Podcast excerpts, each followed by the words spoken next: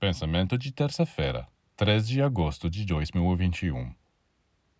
A luz é sempre formidável para aqueles que vivem na escuridão, razão pela qual os seres de elite, os grandes mestres que trabalham para a evolução da humanidade, são frequentemente perseguidos.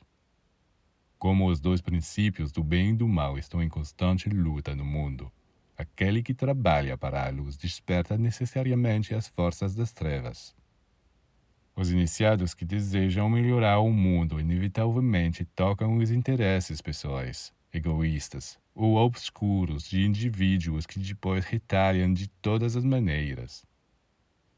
Quando descem à Terra para ajudar os seres humanos, os grandes mestres sabem de antemão que serão confrontados com todo tipo de manifestações hostis de sua parte: ódio, calúnia, perseguição com o objetivo de impedir o trabalho que lhes foi dado para realizar. Mas eles nunca se deixam desencorajar e continuam a trabalhar e a derramar todo o seu amor sobre os seres humanos, mesmo que não tenham consciência e sejam ingratos.